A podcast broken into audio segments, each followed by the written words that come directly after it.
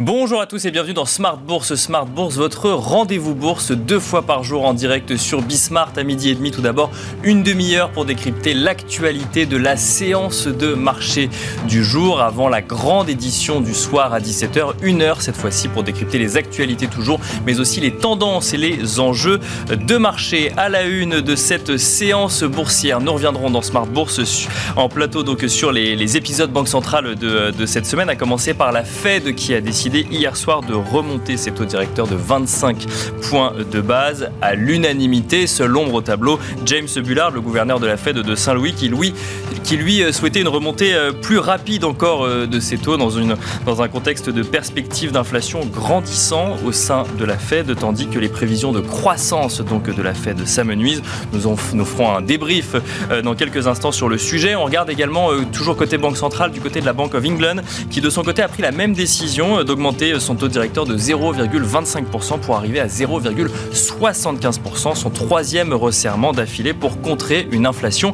qu'elle estime aux alentours de 8% pour 2022. Et justement, ces décisions de Banque centrale mettent en avant un scénario de plus en plus probable pour cette année 2022, à savoir celui de la stagflation. Une inflation plus forte et une croissance plus faible qu'anticipée. En témoigne donc, on en parlait il y a un instant, des prévisions de la Fed qui anticipent une inflation PCE Core à 4,3% en fin d'année, même si l'année 2023 euh, devrait marquer un retour à la normale, en tout cas un rapprochement d'un retour euh, à la normale, tandis que toujours du côté de la Fed, les prévisions de croissance passent d'une croissance du PIB de 4% en 2022 à 2,8% euh, annoncé hier soir. En zone euro, toujours côté inflation, on a noté aujourd'hui une inflation pour le mois de février 2022 de 5,9%, un record historique, tandis que la Bank of England, je le disais il y a un instant, annonce anticipée pour le deuxième trimestre une inflation à 8%. Un contexte donc que nous débrieferons en plateau sur cette perspective de stagflation de plus en plus présente. Et puis dans le dernier quart d'heure euh, thématique de Smart Bourse dans Marché à thème, nous reviendrons sur le cas Total Energy qui à l'inverse de BP ou de Shell refuse de quitter le territoire russe et ce malgré les pressions de plusieurs ONG aux responsables politiques. Total qui possède d'importants investissements en Russie. Euh, la Russie qui pèse selon euh, un article des échos qui cite d'ailleurs une source directe de Total, un rapport de Total, la Russie qui pèse de 17% de la production de gaz et de pétrole combiné sur l'exercice 2020 de Total. Frédéric Vuillot, le fondateur de Mediatico, sera sur le plateau de Smart Bourse pour partager sa vision sur le sujet. Mais en attendant, on se retrouve tout de suite dans Tendance Mon Ami.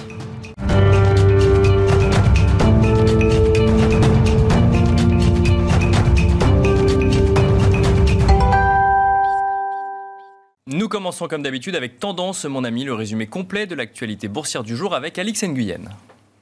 L'heure est à la désillusion pour le CAC, tout comme pour l'ensemble des places boursières. Si en coulisses, les pourparlers entre l'Ukraine et la Russie se poursuivent, il n'en demeure pas moins que la Russie a rejeté aujourd'hui la décision de la Cour internationale de justice, lui ordonnant hier de mettre fin à son offensive militaire.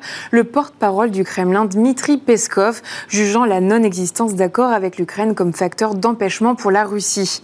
Les craintes au regard de perspectives de l'économie mondiale après les hausses des taux annoncées par la Fed et la Banque d'Angleterre constituent elles aussi un facteur plombant. La Fed dont on rappelle qu'elle annonçait hier le premier relèvement de ses taux d'intérêt depuis 2018. On retient aussi que six autres devraient suivre cette année. Et la Banque d'Angleterre d'emboîter le pas avec un troisième tour de vis et l'annonce du relèvement de son taux directeur. S'agissant de la BCE classe note, le gouverneur de la Banque des Pays-Bas euh, n'a de son côté pas écarté la possibilité de deux hausses de taux cette année si d'aventure l'inflation s'avérait encore plus forte que prévu. À cet effet, Christine Lagarde s'est exprimée. Celle-ci affirme que la BCE dispose de marges supplémentaires entre la fin des achats d'actifs programmés pour cet été et la première hausse de ses taux d'intérêt depuis plus de 10 ans. Sont donc relégués au second plan des indicateurs américains pour le moins satisfaisants. L'indice d'activité de la Fed de Philadelphie a atteint 27,4 points en mars, soit un niveau inégalé depuis 1968. La composante de l'emploi, quant à elle, touchait un record.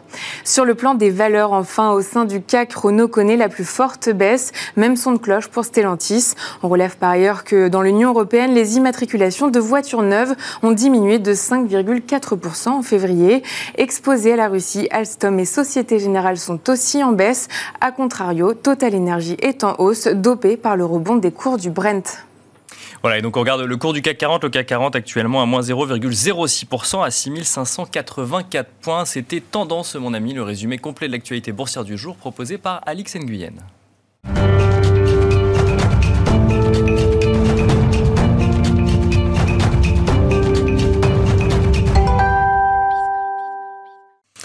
Enchaînons à présent avec Planète Marché, une quarantaine de minutes pour tenter de décrypter euh, cette actualité de marché et ce contexte incertain, euh, politique, économique et surtout euh, financier. Ce soir, nous avons le plaisir d'avoir trois invités pour nous accompagner. Léa Dofas, tout d'abord, chef économiste chez TAC Economics. Bonsoir Léa Dofas. Bienvenue donc sur le plateau de Smart Bourse. À côté de vous également David Belloc, gérant et stratégiste chez Mirova. Bonjour David Belloc. Bonjour. Et pour nous accompagner également Malik Adouk, directeur de la gestion diversifiée de Bonjour Malika Douk. Bienvenue donc à tous les trois sur le plateau de Smart Bourse. On va essayer de comprendre un petit peu vos scénarios de marché dans ce contexte qu'on a décrit, de plus en plus incertain ou qui pose en tout cas de plus en plus de questions.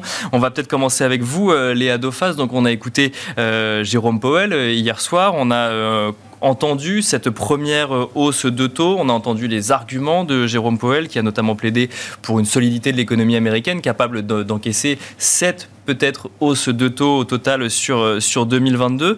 On a l'impression que, que la Fed a décidé de normaliser finalement son soutien à l'économie euh, américaine coûte que coûte, quoi qu'il en, quoi qu'il se passe, j'ai envie de dire, d'un certain ou de certains autour de cette décision. C'est le sentiment que vous avez également chez TAC Economics? Alors, le, la réunion de la Fed, c'est peut-être la seule surprise qu'on n'a pas dans, dans, nos quotidiens des, euh, des dernières semaines. La, Fed la seule chose qui était prévue. Voilà, la Fed l'avait annoncé, euh, on savait, on l'attendait déjà depuis plusieurs semaines, et son discours est cohérent avec l'environnement mondial. C'est-à-dire qu'on a une hausse de l'inflation qui est forte aux États-Unis, qui n'est pas seulement liée à des facteurs temporaires comme on peut l'avoir sur d'autres économies. Euh, on a des débuts de spirale prix-salaire sur un, ensemble de, segments. Euh, on a euh, une hausse du prix des biens qui risque en plus d'être amplifiée par les derniers euh, mouvements qu'on a en Chine de fermeture de nouveau liés à la stratégie Covid.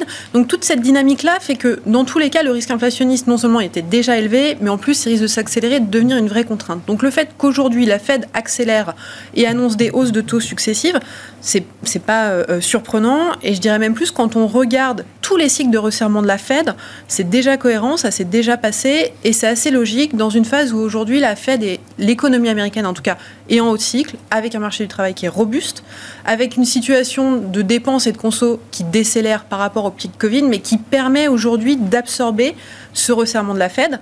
Alors nécessairement, ça va amener un ralentissement de la demande. Maintenant, on a encore beaucoup de marge de manœuvre. Parce que c'est la critique qui est formulée aujourd'hui sur. Alors effectivement, c'est pas surprenant, ça a été annoncé et euh, j'ai même envie de dire que sur les derniers mois, c'était même demandé euh, à certains moments par les marchés financiers. Alors toujours dans une optique de euh, d'inflation transitoire et donc de hausse de taux qui interviendrait au moment où l'inflation commencerait à se réduire d'elle-même. Bon, c'est pas le cas aujourd'hui.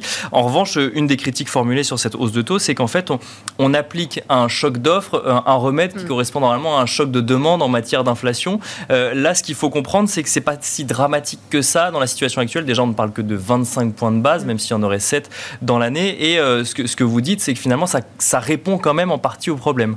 Alors, il y, y, a quand même un petit point d'incertitude à mettre en avant qui est la situation ukrainienne. On l'a bien entendu hier dans le discours. On sait bien que la Fed est vraiment data dependent et que si on avait un choc macro, il y aurait vraiment un pivot sur la stratégie qu'elle met en place. Donc c'est pas un coûte que coûte. Euh, on voit bien, qu'il va y avoir une appréciation. Maintenant, sur la situation macro, est-ce que l'économie américaine, compte tenu du niveau d'emploi, compte tenu du niveau de chômage, compte tenu de la dynamique de revenus, est capable aujourd'hui d'absorber ces hauts de taux? Elle l'est totalement, d'autant plus que euh, c'est quelque chose qui est anticipé, que c'est quelque chose qui est pricé. Quand on fait les mesures euh, traditionnelles et qu'est-ce qu'il faudrait pour faire basculer l'économie en récession, quand on tient compte de la dynamique de dette, de la dynamique d'inflation, de la dynamique de croissance, il faudrait qu'on approche des taux 10 ans américains dans un seuil entre 2,7 et 3 D'accord. Ce seuil-là serait un seuil qui ferait basculer euh, les profits des entreprises et ce serait, le seuil de bascule. On en est loin encore aujourd'hui, même si on a cette euh, appréciation sur, euh, sur, les, sur les taux longs, mais on a quand même un seuil qui reste large pour qu'on n'ait pas de risque récessif sur très court terme, en tout cas sur l'économie américaine. C'est un scénario de ralentissement qui s'approche et qui sera probablement là au disons, fin d'année, mais on n'est pas aujourd'hui, au mois de mars, dans ce scénario-là, pas encore. Donc si, quand, on voit la Fed qui, qui revoit la baisse ses prévisions de croissance pour 2022 et qui en plus met en place donc du coup des hausses de taux qui vont potentiellement venir grignoter la croissance aussi, on se dit que c'est pas de nature à inquiéter plus que ça le marché. D'ailleurs, les marchés américains ont, ont, clôturé en hausse hier soir, ils ont plutôt applaudi la décision de la Fed. Alors, dans l'environnement global, disons que c'est là où il faut faire un peu attention. C'est pas de nature à inquiéter. On, est sur un scénario ukrainien qui est encore très inconnu. Euh, on mesure mal probablement l'impact de ces euh, euh, disruptions sur l'inflation américaine. On mesure mal les possibles risques de nature systémique qui pourraient apparaître. On est encore dans une phase incertaine. C'est pas le, le, scénario où tout va bien se passer. Il ne faut pas avoir ce scénario très positif sur l'économie américaine, mais en tout cas aujourd'hui, oui, les fondamentaux de l'économie américaine sont capables d'accepter sur l'horizon 2022 euh, ce resserrement de la Fed. Il est, il est faible, il est mesuré, il est anticipé. Ce qu'il faut peut-être plus avoir en tête, c'est que ce, cette hausse de 0,25 points de base s'accompagne aussi de ce quantitative tightening, donc cette baisse du bilan de la Fed. Nous, on a fait les calculs. L'équivalent en termes de montant du quantitative tightening, si la Fed euh, diminue son bilan de 100 milliards euh, à, chaque, euh, à chaque meeting. 100 milliards, c'est l'équivalent de 25 points de base. Ça voudrait dire qu'en fait, la Fed double euh, par cette mesure-là. 50 points de base à 50 chaque points de base à chaque fois. C'est là où il faut faire attention, c'est ça, commence à arriver sur des niveaux récessifs. Mais, enfin, en tout cas, c'est des niveaux, des, des, niveaux qui vont affecter la demande, mais plutôt sur l'horizon deuxième semestre, fin du deuxième semestre, que immédiatement. Malik Hadouk, euh, même question un petit peu sur, sur cette première hausse de taux euh, de, de, la Fed. Alors je, je rappelle que euh, on, on, a, enfin d'ailleurs les gens qui nous écoutent le savent, mais on a l'habitude d'une Fed et de banques centrales particulièrement accommodantes. Quoi qu'il se passe, quoi qu'il puisse stresser les marchés, les banques centrales sont au rendez-vous. Et là, coûte que coûte, effectivement, on décide que, enfin on décide, c'est décidé depuis longtemps, mais on dit que on revient vers une normalisation, on fait une sorte de retour à la normale, très progressif, mais on l'enclenche. Il n'y a, pas de surprise, comme, comme l'a dit euh, ma collègue, il n'y a, pas de surprise, c'était attendu. Ce qui est un peu plus surprenant, c'est que la Fed reconnaît qu'elle est en retard sur l'inflation. Pendant longtemps, elle a dit que l'inflation était sous contrôle, et là, reconnaît implicitement qu'elle s'est trompée sur l'inflation. Elle nous a dit qu'elle était transitoire et finalement ce transitoire commence à durer trop longtemps et finalement on augmente les taux au moment où, euh, où, l'inflation est toujours au plus haut niveau. Oui, euh, tout à fait. Donc elle est obligée de le faire. On n'a plus le choix pour combattre cette inflation. Ce qui est un peu, moi, ce qui m'a un peu surpris dans les déclarations de Powell, c'est le fait qu'il soit aussi optimiste sur l'économie américaine, alors que les taux réels devraient monter de plus de 100 BP. 100, 160, si on, si on prend en compte les chiffres qu'il a indiqués, la hausse des taux. Une remontée aussi puissante des taux d'intérêt réels, euh, on sait que ça va impacter euh, négativement euh, la, la, croissance économique. Ça, on en est absolument certain. Est-ce à dire qu'il compte sur un effet euh, que, l'économie américaine va réussir à s'adapter à, ce nouvel environnement. Et c'est ça qu'il va falloir suivre, en fait. Ce, qui va inquiéter les marchés, c'est si le, ralentissement économique, comme elle le précisait, arrive bien plus rapidement qu'anticipé. Parce que c'est vrai qu'il y a un marché du travail dynamique. Euh, il y a une économie qui résiste bien pour l'instant. Mhm. Euh, mais il y a une inflation qui devient galopante et puis un effet prix-salaire de second tour, de qui, second pourrait, tour qui pourrait venir ralentir les choses. Donc il va, falloir être vigilant euh, là-dessus, mais la normalisation, elle était attendue et les banques centrales vont continuer à le faire parce que l'inflation aujourd'hui, avec le choc aussi qu'on a sur le prix des matières premières, avec éventuellement, euh, si la Chine continue sa politique de Covid-0 à la maintenir, ça va avoir aussi des effets euh, sur le, sur l'économie bah, mondiale et notamment américaine. Oui, notamment sur certains secteurs en particulier. Donc, le risque, c'est un ralentissement euh, de la croissance américaine trop rapide sur cette année 2022 et qui viendrait du coup remettre en cause la stratégie de la Fed actuellement. Mais qui viendrait remettre en cause la stratégie de la Fed, mais aussi qui impacterait les, les bénéfices d'entreprise. Parce que là, je vous rappelle que sur 2022, aux États-Unis, on n'a pas commencé à réviser, on l'a fait en Europe. Bien sûr. Aux États-Unis, on reste sur une croissance qui est maintenue autour de 8% croissance de bénéfices pour 2022. Donc, ça veut dire quoi? Ça veut dire qu'on n'a pas encore euh, pricé un impact, de, mm, un impact de la situation géopolitique et économique aux États-Unis aujourd'hui? On, Pour l'instant, aux États-Unis, optimiste? Non, euh, les analystes considèrent qu'elle est immunisée pour l'instant parce ce qui se passe en Ukraine, parce que c'est vrai que c'est loin. Oui, parce qu'on fait le lien qu'elle n'a pas la problématique énergétique auquel est confrontée l'Europe. Parce que l'Europe, on va en parler, mais l'Europe, elle est dépendante du gaz et du gaz russe. Et donc, euh, l'Europe ne peut pas se permettre, par exemple, un embargo sur le, sur le pétrole ou le gaz russe, parce que ça entraînerait des conséquences euh, immédiates. sur le niveau de vie des Européens avec une hausse des taux des, taux de prix de l'électricité et du gaz et qui impacterait immédiatement la, consommation.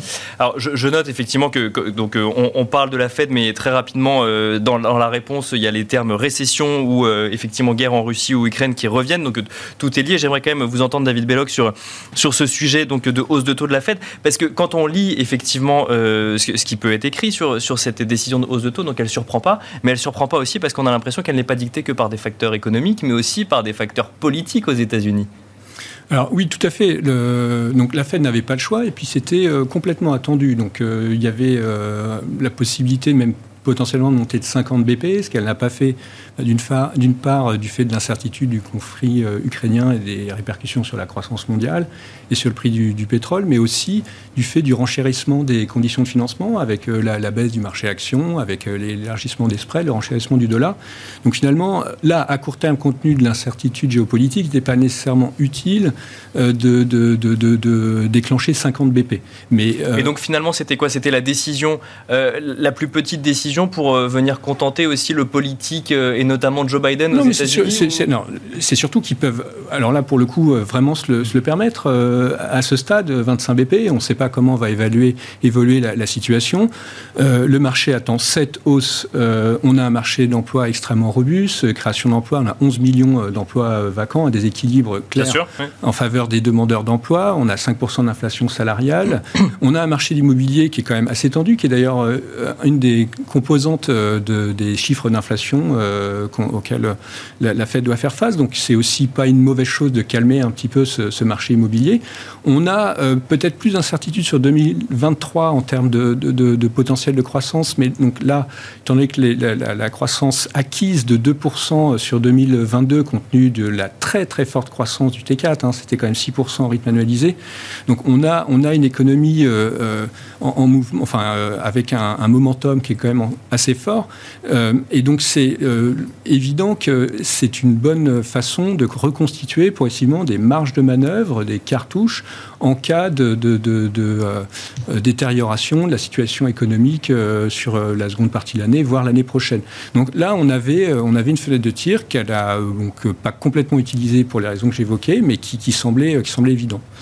Après, il y a donc la hausse des taux et il y a effectivement les attentes du, resserrement euh, bilan. Et sur ce point, on remarquera que euh, euh, Powell a été quand même assez... comment pas, très précis à la fois au niveau du timing et du montant. donc Il, y a quand même encore une part d'optionnalité de mon point de vue.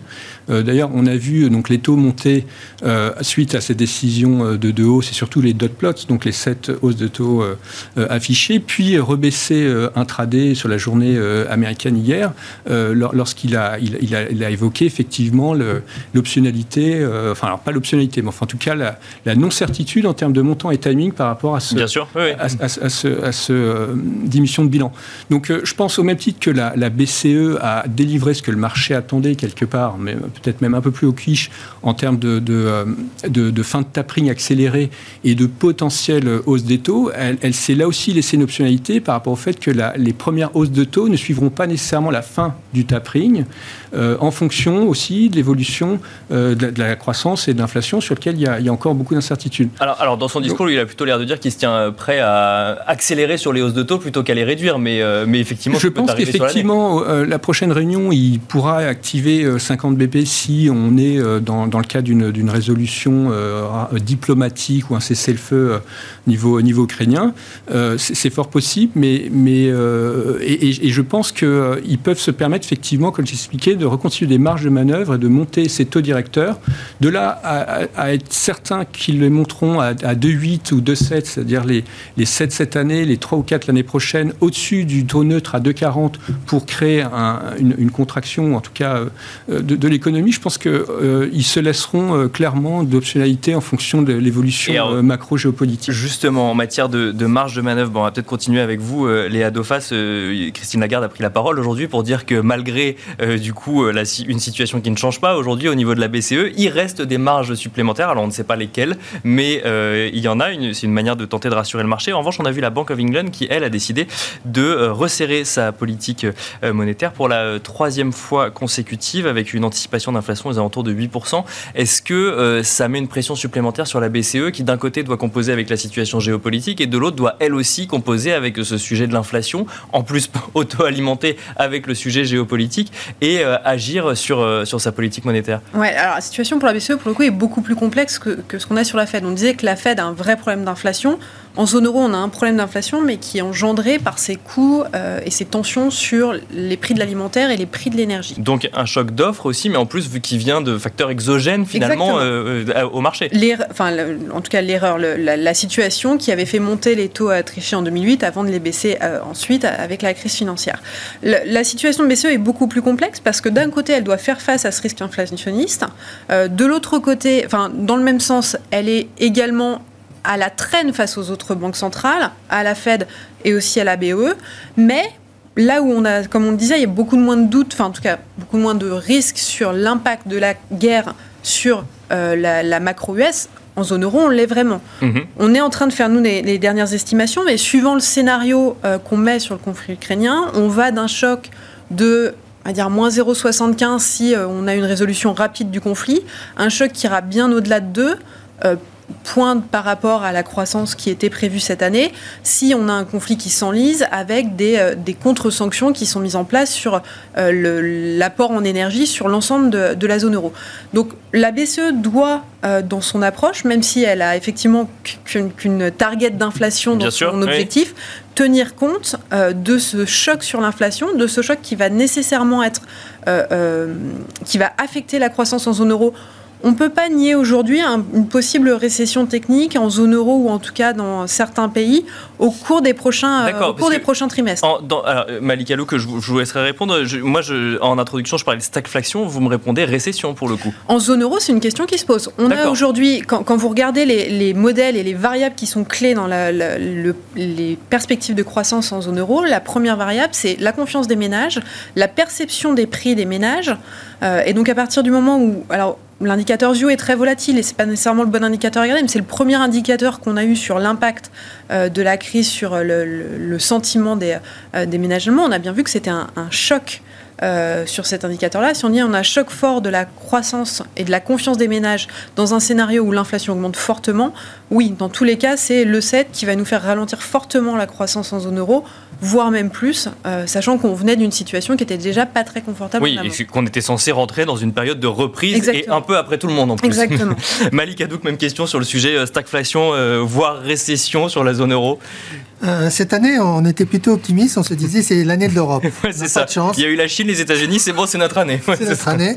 Bah, il y a eu l'Ukraine, voilà. Bah, ça change les plans et ça, ça va contrarier la BCE. Hein parce que évidemment l'impact sur la croissance il va être considérable si les, choses s'enlisent.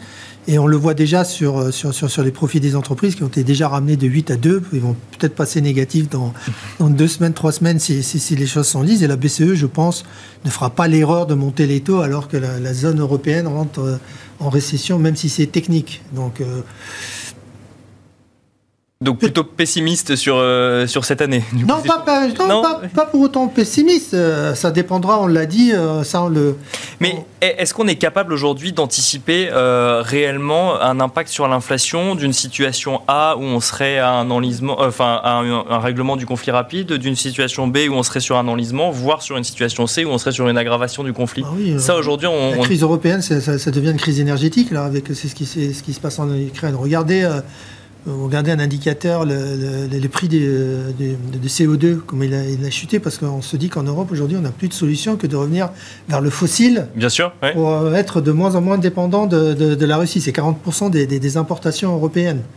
Donc, euh, quelle est la solution qu'on a aujourd'hui? La seule solution qu'on aurait, c'est d'importer du gaz euh, des États-Unis par bateau. Mais pour ça, il faut, faut construire il euh, faut pouvoir l'importer. non, mais il faut les stocker surtout. Il faut construire des terminaux qui puissent les stocker. Et ça prendrait 2 deux, à 3 ans pour, pouvoir le faire. Donc on, est très dépendant aujourd'hui de la situation, situation euh, ukrainienne. Et ça, ça peut impacter euh, très négativement les prix de l'électricité et impact sur l'alimentaire, tout ce qui est produits chimiques, tout ce qui est engrais. Donc l'Europe est dans une situation vraiment très complexe. Il faut vraiment qu'on ait une résolution très rapide de, son conflit. alors du coup, je, repose euh, ma question différemment en lien avec votre réponse. Si on a une résolution rapide, on parle au conditionnel, est-ce qu'on peut euh, rapidement revenir sur le scénario de marché de janvier 2022 par exemple, ou en, matière de, où on serait sur une reprise économique, ou même là, de toute façon, il y a un retard qui, est déjà intégré sur, sur l'année 2022 Ça, c'est une très très bonne question.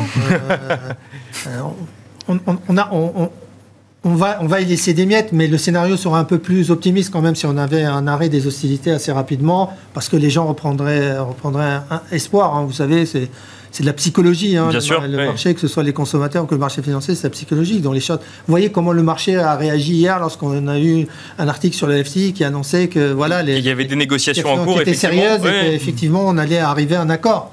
Voilà, c'est pour l'Europe, c'est vraiment la, euh, c'est la seule seul moyen de s'en sortir assez, rapidement. Sinon, le marché européen va être embourbé dans des révisions à la baisse de la croissance des bénéfices. Euh, même si le marché est dynamique, on va anticiper euh, une hausse du chômage à venir. Euh, voilà, parce que les, entreprises vont faire face, qu'on le veuille ou non, à une hausse des coûts qu'elles vont répercuter indéniablement dans les prix.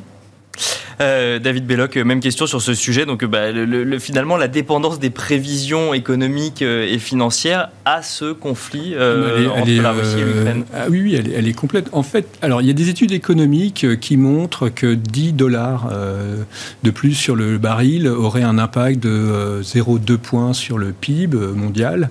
Et 0,4 points sur, sur l'inflation. Euh, alors, à prendre avec des pincettes, mais ça, peut être... Des, 10 dollars de plus par rapport à quel niveau Aux 100 dollars euh, qu'on voit actuellement sur le pétrole Non, toute chose étant égale par ailleurs. Donc on était à 80 dollars. Tout 10 dollars supplémentaires. Oui, c'est ça, tout dollars. D'accord. Euh, tous les 10 dollars supplémentaires. Donc on était à 80 dollars avant le conflit. on est à 100, 110 dollars. donc mécaniquement, on a un effet inflation du fait de ce renchérissement du, du prix de l'énergie. Le cas particulier de l'Europe qui fait qu'on est beaucoup plus à risque en termes de croissance et d'inflation, donc de, stagflation potentielle par rapport au reste du monde et notamment les États-Unis, c'est notre dépendance au gaz russe. Euh, on importe 40% de notre gaz de, Russie, bien sûr. Euh, euh, et, donc avec les conséquences que ça peut avoir sur les prix de l'électricité, compte tenu du mécanisme de, coût marginal de, production. plus, et, donc plus évidemment la hausse, l'enchaînement des métaux industriels et des matières premières en général. Euh, qui fait que, effectivement, et on sait bien, euh, contrairement euh, aux États-Unis, que l'essentiel de notre inflation, 5% annualisée, elle provient de, des coûts de matières premières d'énergie. Donc et, et, donc on est beaucoup plus dépendant et, impacté sur ce type de choc exogène, qui est vraiment une taxe prise sur, notre, notre croissance. on n'a pas pour, euh, par rapport aux perspectives d'inflation, ce que pourrait faire la BCE, d'inflation salariale à proprement parler en zone euro, mis à part en Allemagne où il y a, il y a un déséquilibre? On n'a pas l'inflation salariale qui y a clairement aux États-Unis. Euh, et, Donc il n'y a pas d'effet de second tour en Europe C'est ce que, ou en tout cas, il y en aura. Il y, en aura, mais ils n'ont pas encore, euh, pour l'instant, euh, impacter directement l'économie réelle, comme ils ont pu l'impacter euh, aux États-Unis, où il y a encore déjà clairement des effets de second tour, avec une inflation sur les services, euh, une inflation qui est beaucoup plus diffuse, une hausse salariale qui est plus généralisée, qui est plus forte. On n'a absolument pas ça pour l'instant en, Europe, en zone euro, j'entends, puisqu'au UK, eux, ont une inflation salariale, d'où d'ailleurs la, hausse de taux annoncée. Donc on, est à risque sur ce choc inflationniste. Après, donc tout dépend de, de l'issue du conflit. On a envie de dire, on a envie de croire effectivement à un cessez-le-feu, en tout cas c'est ce que le marché a commencé à jouer, qui euh, euh, stabiliserait euh, le prix du pétrole, du gaz et des, matières premières et pourrait impacter de l'ordre de 1, 1,5, voire maximum 2, mais enfin en tout cas on attendait 4% de croissance réelle avant, avant ce conflit, donc on resterait avec une croissance raisonnable et une inflation par les matières premières qui pourrait progressivement se, normaliser. Bien sûr. Donc on est très très dépendant effectivement de l'issue de ce conflit. Alors je, je, reviens sur, parce que je posais la question donc, à, à Malik Hadouk sur ce sujet, si on arrête, si, le, si euh, au conditionnel, ce conflit s'arrête dans une semaine, est-ce qu'on peut revenir sur une situation, euh, plus normale ou en tout cas plus optimiste de marché économique sur l'année 2022 Pourquoi je pose la question? C'est parce qu'effectivement, on voit les prix euh, du baril du pétrole qui progressent, mais pour le coup, aujourd'hui, on est sur du, du trading, entre guillemets, sur de l'échange. On n'est pas sur des barils qui sont pas encore livrés parce qu'on n'achète plus de, pétrole russe. Donc est-ce qu'on pourrait revenir à une situation normale avant de se retrouver physiquement avec un manque de barils de pétrole Sachant que je parle du pétrole parce que en ce qui concerne le gaz, c'est plus simple entre guillemets d'ouvrir ou de fermer une vanne que de, de, refuser de livrer du pétrole. Mais est-ce qu'on peut accéder enfin, accepter, enfin, ou en tout cas envisager l'idée euh, euh, d'un retour à la normale si hein, le conflit se réglait rapidement, comme le, pourrait le laisser entendre des négociations, même si on entend un petit peu tout et son contraire effectivement depuis 48 heures. Bah, alors là-dessus, deux points. Euh, la, première chose, c'est que je pense qu'il y a déjà une perte de, de, croissance hein, mécanique. D'accord, déjà présente. automatique, alors qui peut, espérons-le, s'étaler sur, sur quelques mois, un trimestre maximum, notamment en Allemagne, impacté par ces disruptions au niveau des chaînes d'approvisionnement, cette des prix du, gaz. Mais le, le euh, Attendez, excusez-moi. L'idée, c'était ça. Est-ce qu'on pouvait revenir sur un scénario euh, ah, moins dramatique que celui qu'on pourrait envisager si jamais il y avait un voilà, ça. Donc, à minima, on peut perdre effectivement un, point de croissance réel. Euh, on aura, par contre, mécaniquement, puisque je pense qu'il y a un, caractère irréversible quand même à ce, conflit géopolitique. Je pense que là-dessus, euh, on aura de toute façon nécessaire. Ça a été annoncé par l'Union européenne et je pense qu'elle ira jusqu'au bout. Elle a annoncé 2027. Elle essaiera de faire plus rapidement, mais de, comment être moins dépendant clairement euh, à la fois en termes de, gaz, mais potentiellement même de l'ensemble des, euh, échanges commerciaux, matières premières vis-à-vis de la Russie. Donc elle veut diminuer oui, ça, il y aura pas de retour en arrière, même si jamais il y a un règlement euh, à court terme donc du Deux, tiers l'approvisionnement en, gaz. Donc ça veut dire que là, à très court terme, il faut aller chercher du gaz liquéfié, reconstituer pour l'hiver prochain des, des, réserves. Ce gaz liquéfié, avec le coût du fret en provenance du Qatar, des États-Unis, aura forcément un coût. Donc on ne pourra pas revenir sur des niveaux pré-conflit. Pour ce qui est du, euh, du, baril de pétrole, même chose, on, aura un risque euh, géopolitique euh, nécessaire et aussi un déséquilibre offre-demande qui fait que euh, on peut rester euh, sensiblement au-dessus de 100 à 110 dollars euh, dans, des estimations sur le premier semestre. Donc, et bien évidemment, la transition écologique et environnementale qui nécessite énormément d'investissements en renouvelables, mais également en efficacité énergétique, mais qui a quand même un, coût et, et, qui renchérira progressivement le coût, le coût de l'électricité. Ce qu'il faut voir en face aussi par rapport à ces perspectives de croissance zone euro, ce qui n'a pas été annoncé euh, aux US, c'est euh, la, relance budgétaire hein, qui a été annoncée. C'est 1 à 2 points de PIB, déjà un point de PIB quasi acquis euh, en Allemagne, et qui, qui accélérera déjà cette transition environnementale énergétique. via des chèques énergie, permettra de compenser une partie du perte de pouvoir d'achat des, consommateurs. Hein. donc ça pourra un petit peu soutenir la consommation et, relancer la défense dans le cas de l'Allemagne, comme, comme ça a été évoqué.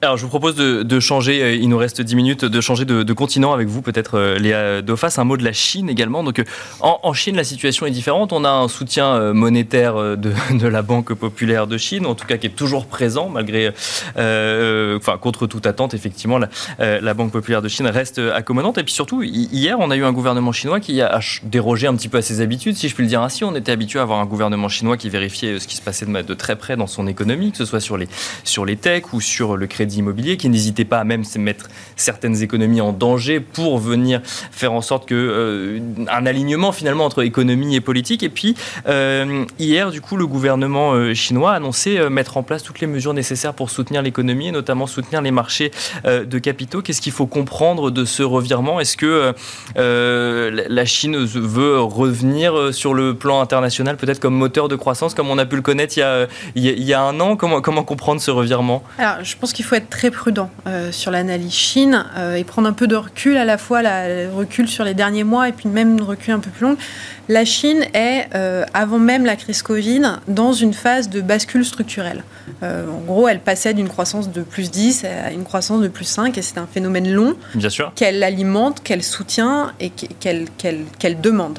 Euh, aujourd'hui, la Chine, depuis euh, l'année dernière, était dans cette phase d'assainissement des bilans de sociétés, notamment euh, sur les sociétés immobilières, qui est en cours, qui était accompagnée, mais elle a toujours été sur une ligne de crête entre on souhaite assainir le bilan et réorienter notre croissance vers des moteurs domestiques. Et donc, elle était euh, dans cette épure-là. Sont arrivés depuis l'année dernière le choc Covid où on a des on and off en continu qui affectent fortement l'économie, le contexte géopolitique fort où là on demande à, la Chine d'asseoir de, ou pas sa situation de puissance. Bien sûr. donc les mesures euh, qui ont été euh, la semaine dernière, hier, font aussi suite euh, à l'ajustement massif qu'on avait vu sur les bourses chinoises. Donc... Oui, oui, et notamment le, bah, le, Hang Seng de Hong Kong qui, avait, qui, a, atteint un plus bas qu'il n'avait pas connu depuis 2008. Oui, oui, bien donc voilà, dans, dans, le, dans, le, dans son rôle euh, et surtout la capacité monétaire et financière qu'elle a à soutenir euh, l'économie chinoise, elle est totalement dedans. Elle est sur cette euh, ligne de crête où petit à petit, elle évite à la fois tout risque systémique et notamment systémique sur le bancaire, mais elle continue aussi d'ajuster son économie pour la mettre en ligne avec ses attentes qu'elle avait données dans ses plans quinquennaux. Donc c'est une bonne nouvelle. Euh, on a eu d'excellents euh, euh, chiffres récemment. Maintenant, il faut prendre un peu de recul. C'était attendu, c'était voulu, c'est un soutien. mais la Chine reste sur une ligne de crête. L'objectif qui a été fixé de 5,5% de croissance cette année va être compliqué à tenir. et il va y avoir un soutien de l'économie, mais on n'est pas dans un, dans un environnement qui est positif pour la Chine. On parlait de la question des, des, problématiques ukrainiennes. Alors, la zone asiatique est peu impactée en termes directs. Non, mais il y a un échange entre Joe Biden et Xi Jinping justement demain sur le sujet.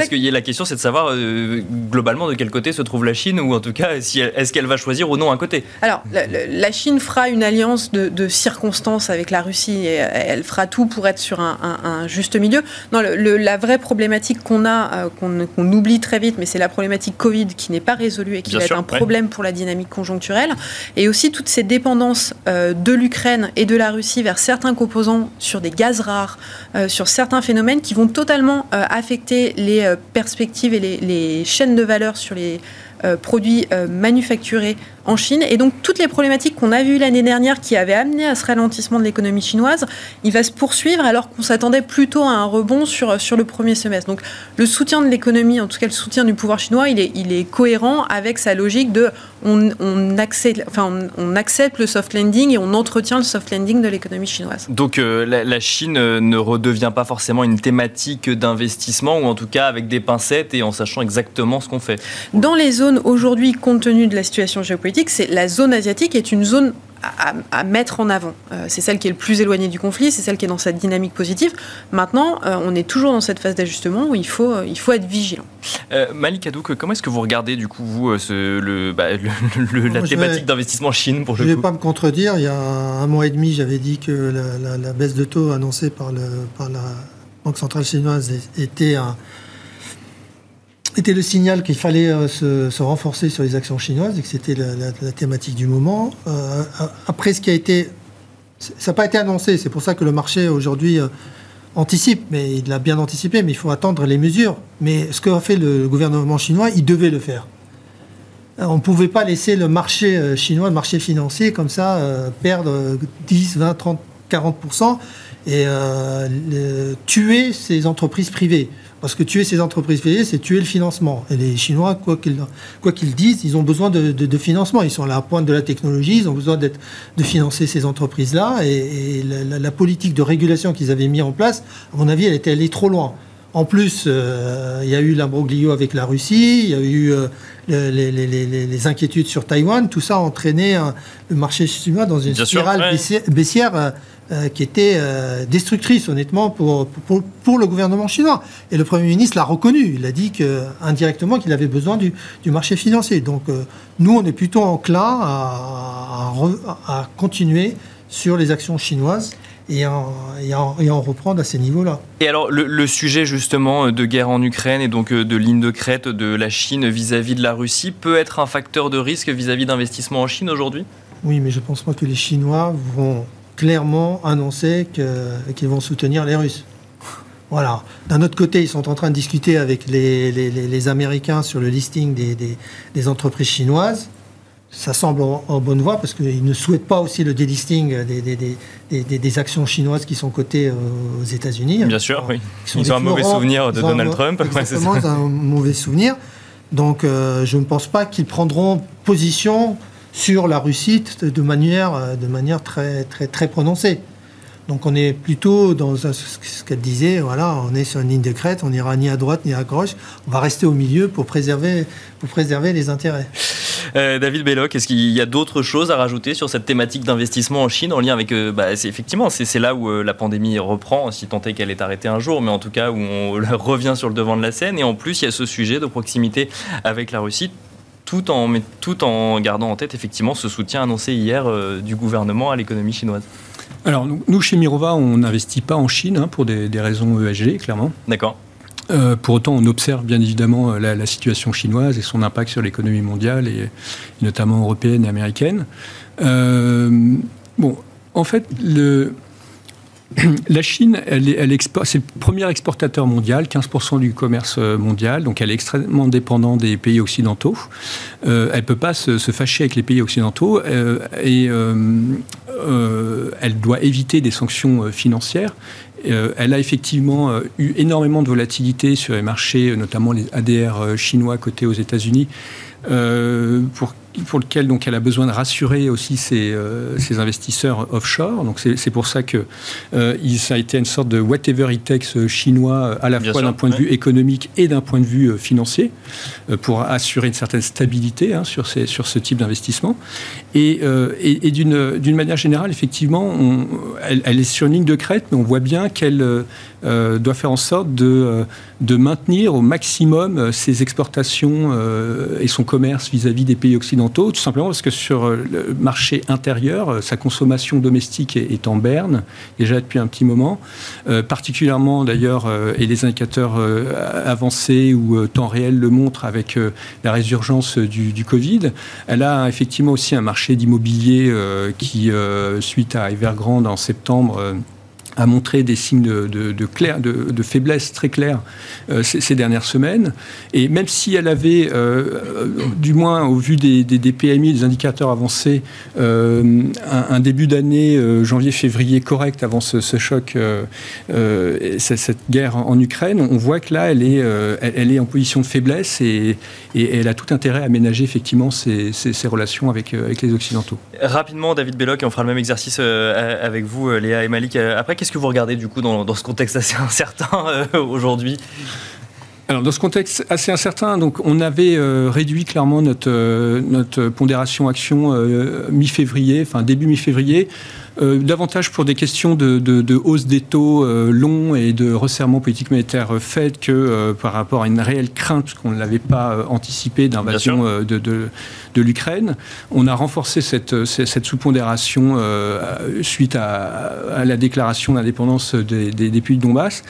Et euh, on a trouvé effectivement euh, maintenant euh, plus d'une dizaine de jours, après une très forte baisse, hein, de l'ordre de 15%, avec des, secteurs, notamment auto, banque, cyclique, et des valeurs qui étaient exposées Russie, avec des expositions directes assez faibles finalement, étaient complètement massacrées, et qui, avec une forme de capitulation et de, et de, de possibles forts rebonds en cas d'amélioration du news flow, ce qui a été le cas, et d'une possible euh, anticipation de, de cessez-le-feu. Donc on, on, a, on a racheté pour se neutraliser. Pour autant, on n'est pas parfaitement serein, euh, bien évidemment, quand tu l'incertitude géopolitique euh, et euh, incertitude au, sujet de l'inflation par rapport aux perspectives euh, fin 2022, on pense quand même que si on trouve une issue rapide, diplomatique à, cette, à cette crise, on a un peu d'upside sur les, sur les marchés actions. Et pour ce qui est du positionnement, on pense que sur les taux, on a encore un peu de hausse de taux, mais on a fait une gros, gros du chemin. Et par rapport au positionnement sur les marchés actions, on va avoir une patte vraiment croissance structurelle qui donc, est positionnée énergie renouvelable, plan de relance euh, budgétaire et, transition, euh, couplée à une poche un peu plus risquée sur des valeurs décotées, y compris euh, banque ou auto, lorsqu'on estime que, que, les valeurs sont attractives. Même exercice, Léa Dofas, peut-être un petit peu plus court avec le temps qui nous reste. Moi, je vais, le faire, je vais faire la situation économique dans ce cas-là. Le, la, la, manière dont l'économiste voit aujourd'hui le marché, tous nos outils indiquent qu'on est dans une zone extrêmement volatile, avec des probabilités de défaut qui sont beaucoup trop fortes aujourd'hui et qui n'ont pas du tout soit ajusté aux risques, soit mis en avant les risques qui ont à venir.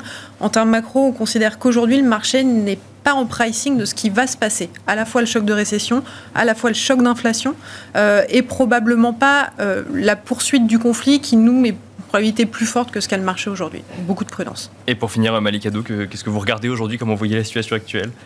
Bah, beaucoup de volatilité, donc il y a des opportunités hein, sur certains secteurs qui ont été maltraités par la, par, par, la crise ukrainienne. Donc c'est ces secteurs-là qu'on regarde. En termes d'exposition action, on avait été très fortement sous-pondéré, on était revenu suite aux, fortes baisses. Mais ce qu'on a fait, effectivement, c'est de prendre des profits sur tout ce qui est matière première, énergie, pour revenir sur les secteurs les plus corrélés à la hausse des taux. On est toujours sur une rotation plutôt value que croissance. Merci beaucoup à tous les trois. Merci Malik Adouk, directeur de la gestion diversifiée de CPRM. Merci Léa Dofas, chef économiste chez TAC Economics. Et merci David Belloc, gérant et stratégiste chez Mirova. Quant à nous, on se retrouve tout de suite dans Marché à thème.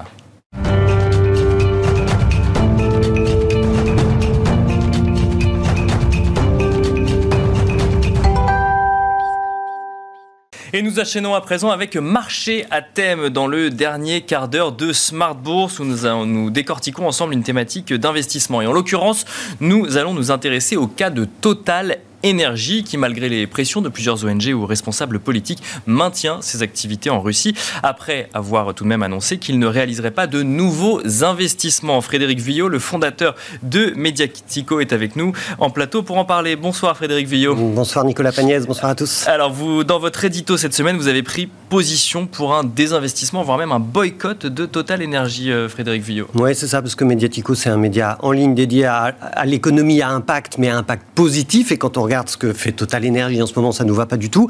Euh, effectivement, euh, Patrick Pouyanné a dit qu'il allait, euh, il n'allait plus investir en Russie. Ça veut quand même dire en creux qu'il va rester en Russie. Donc ça, c'est un élément très important dans, la sincérité de la parole du PDG de Total Énergie. Et puis, bah, c'est vrai que Total, ça fait 30 ans qu'ils sont dans le pays. ils ont investi plusieurs dizaines de milliards d'euros d'investissement et ils vont pouvoir continuer à travailler en Russie sans se poser beaucoup de questions, malgré la pression, vous l'avez dit, du ministre de l'économie, Bruno Le Maire, qui a quand même convoqué Patrick Pouyanné en invoquant l'éthique des entreprises françaises en temps de guerre. Mais lui, Pouyanné, il dit qu'il n'a pas l'impression ni d'avoir été convoqué, ni, euh, ni d'avoir subi une pression politique. Malgré la pression des ONG, donc c'est les Amis de la Terre, c'est Greenpeace, qui sont prêts à aller en justice pour forcer Total Énergie à, quitter la Russie. Et puis malgré le fait que Poutine, quand même, en ce moment, il bombarde les hôpitaux, les cliniques, les écoles, les maternités, il envoie des bombes à sous-munitions euh, sur les civils. Juste pas possible. En fait, Poutine, c'est aujourd'hui un criminel de guerre. Il est passible du tribunal pénal international et Total Energy, en fait, aujourd'hui, est complice de la politique de Poutine. Donc, donc selon vous, euh, Frédéric Villot, il faudrait que Total Energy quitte complètement euh, la Russie Oui, parce qu'en fait, si on regarde la chronologie des faits, Poutine envahit l'Ukraine le 24 février, en trois jours. En trois jours, le Britannique BP, lui, il décide de vendre ses 20% dans le pétrolier Rosneft. Il quitte le conseil d'administration de Rosneft, il se prive du même coup de 30% de ses approvisionnements, c'est à peu près le même montant en approvisionnement en gaz chez Total Energy, donc il n'y a pas de raison que BP puisse le faire et pas Total Energy, même si c'est coûteux. Et puis dans le même temps, bah, on a aussi Shell qui se, qui se désengage de Gazprom, on a d'autres occidentaux qui arrêtent leurs opérations en Russie, c'est l'italien Eni, c'est le norvégien Equinor, c'est l'américain Exxon. Bah, en fait, on voit que Total, il fait euh, cavalier seul.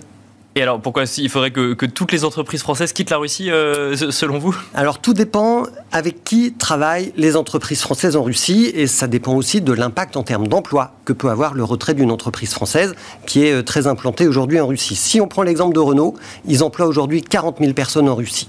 Auchan, c'est 30 000 personnes. Mais en même temps, vous regardez ces, ces deux entreprises-là, leur activité, elle consiste à vendre des produits et des services à la population russe. Si vous regardez Total Energy, ils emploient 200 personnes en Russie. Et quand Total Energy travaille avec l'État, eh ben, c'est très différent parce que euh, voilà, avec des compagnies pétrolières contrôlées euh, de près ou de loin par l'État russe. Donc en fait, Total finance l'État russe et contribue indirectement au financement de la guerre de Poutine contre l'Ukraine. Alors si on, se place, du point de vue de, Total, maintenant pour le coup, effectivement, vous l'avez mentionné, donc vous avez donné le, le, le, rapport finalement de ce que ça pouvait coûter à BP euh, en expliquant que c'est effectivement à peu près la même chose pour Total. un retrait de la Russie aujourd'hui pour Total Énergie, ça lui coûterait une fortune à cette ce fleuron du CAC 40 pour le Oui, alors évidemment, ils n'ont pas encore chiffré hein, euh, ce que ça pourrait leur coûter, puisque ce n'est pas dans leur stratégie.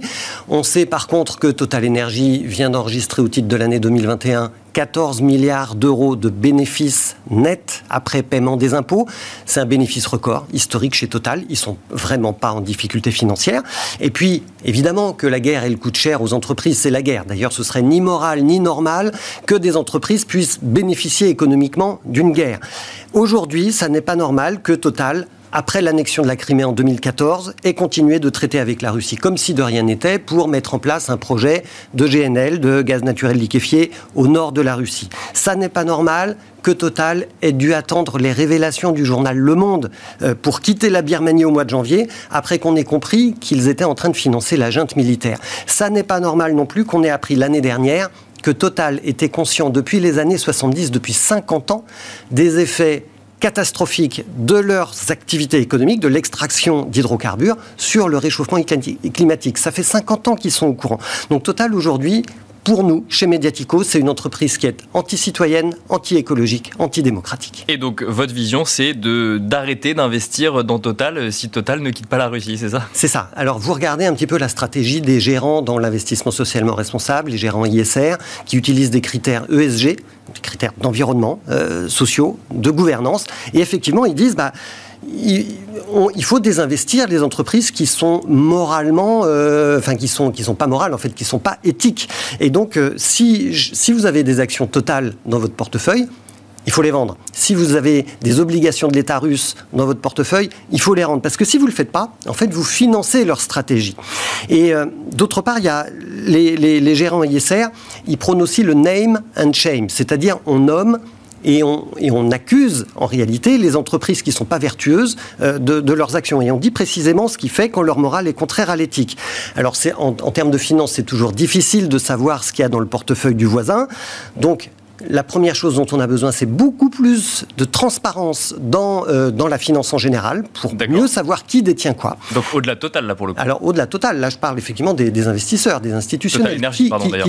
Oui, Total Énergie. Qui, qui, détient des actions Total Énergie euh, dans la planète finance? Voilà qui est une question intéressante parce qu'évidemment, euh, tout le monde n'a pas envie de désinvestir, mais c'est intéressant de savoir qui détient quoi pour aller dire, bah oui, en fait, vous, on a envie de faire pression sur vous pour que vous cédiez vos parts de Total et que vous cédiez vos obligations russes pour arrêter de financer cette stratégie guerrière.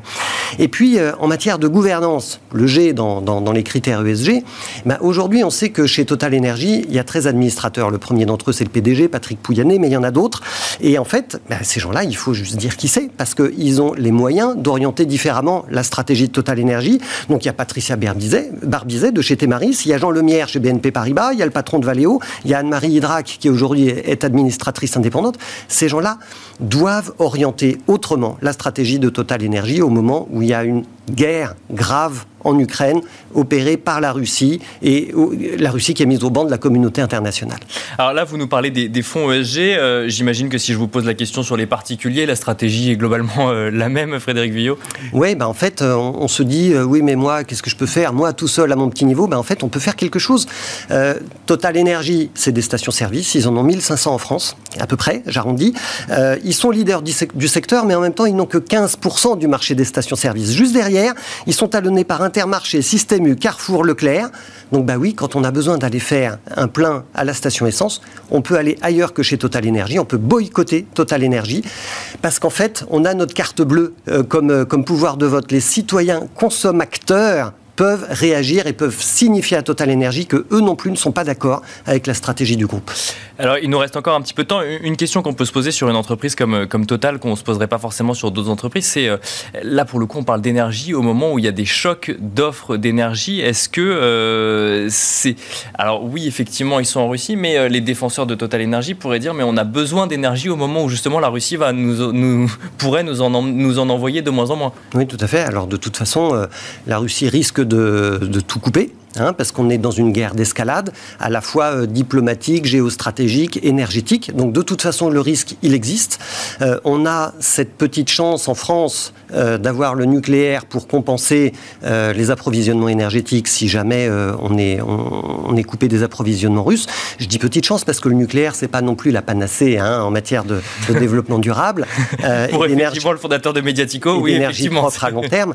Mais, mais enfin, voilà, oui, on peut mais on peut toujours dire qu'on peut continuer de travailler avec Total Énergie. Nous, chez Mediatico, c'est pas ce qu'on pense. C'est parce que ce que vous pensez, même au niveau européen, parce qu'effectivement le nucléaire on l'a en France, mais on l'a pas dans tous les pays européens. Non, mais, mais voilà, peut-être qu'il faut inventer des mécanismes de solidarité européenne.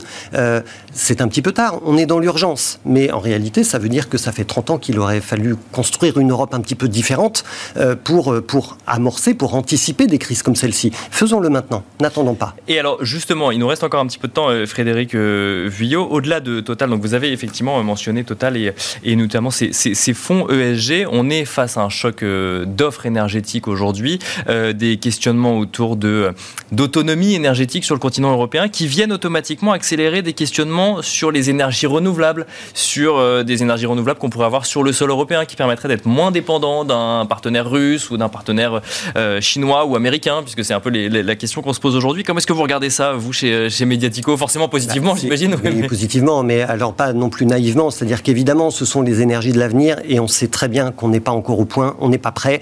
La biomasse, euh, l'énergie marine, euh, toutes les énergies alternatives aujourd'hui euh, sont pas suffisamment productives. On a du mal à stocker l'électricité, on le sait, et donc voilà, on est face à un, mur technologique. Donc il nous faut le temps de la transition pour progresser en matière de recherche-développement sur ces énergies nouvelles. Et le gap de la transition, c'est la période du nucléaire aujourd'hui. Même Yannick Jadot, le candidat écologiste, est en train de dire, bah oui, finalement, le nucléaire, il, faut quand même s'en accommoder dans les 30 années qui viennent. Parce, que, c'est l'énergie de transition. Mais voilà, c'est une énergie de transition et ça n'est pas, euh, ça n'est pas une fin en soi, le nucléaire. Il ne faut surtout pas que ça le soit. Parce que le combustible est enterré sous terre, parce que parce qu'il pollue, parce que l'uranium, il faut aller l'extraire euh, au Niger, parce que parce que c'est très compliqué le nucléaire. On croit qu'on est totalement indépendant grâce au nucléaire. C'est quand même pas du tout le cas. Oui, effectivement, il faut quand même les faire tourner, effectivement, ces centrales nucléaires. Et il faut euh, importer de, de, l'uranium. Euh, dernière question, peut-être sur, sur, le paradoxe du contexte actuel. Donc, euh, on parle de transition énergétique. Et finalement, avec cette guerre entre la Russie et l'Ukraine, la première question qu'on se pose tous, ou en tout cas que se posent les gouvernements, c'est où est-ce que je vais trouver du pétrole, du gaz ou du charbon demain pour faire tourner, pour avoir de l'électricité pour mon pays? Eh bien, peut-être qu'on ne va pas en trouver autant qu'on aimerait en trouver aujourd'hui. Et euh, c'est pas un hasard si euh, l'Union européenne a commencé par dire la semaine dernière il faut faire des économies d'énergie. Il va falloir commencer à consommer moins. Et vous voyez, moi je suis pas spécialement un adepte de la, décroissance qui fait peur dans nos usages du quotidien. Mais en réalité, ça y est, on y est là. On se dit comment est-ce que je réduis ma consommation? Comment est-ce que j'économise de l'énergie? Euh, Comment est-ce que je fais pour que la baisse de l'approvisionnement énergétique russe ne me fasse pas aussi mal qu'il le pourrait, parce qu'en réalité, on n'a peut-être pas tout à fait le choix. Merci beaucoup Frédéric Villot. Je rappelle que vous êtes le fondateur de Mediatico, donc sur votre prise de position euh, vis-à-vis euh, de la position, enfin vis-à-vis de donc du fait que Total Energy ne soit toujours pas euh, retiré de Russie. Merci à vous également de nous avoir suivis, d'avoir suivi Smart Bourse, Smart Bourse qui vous accompagne tous les jours à midi et demi, donc évidemment une demi-heure pour suivre les actualités de la séance boursière à la mi-journée et une heure le soir la grande édition pour décrypter les tendances de marché en direct donc sur Bismart tous les jours et je vous dis à demain.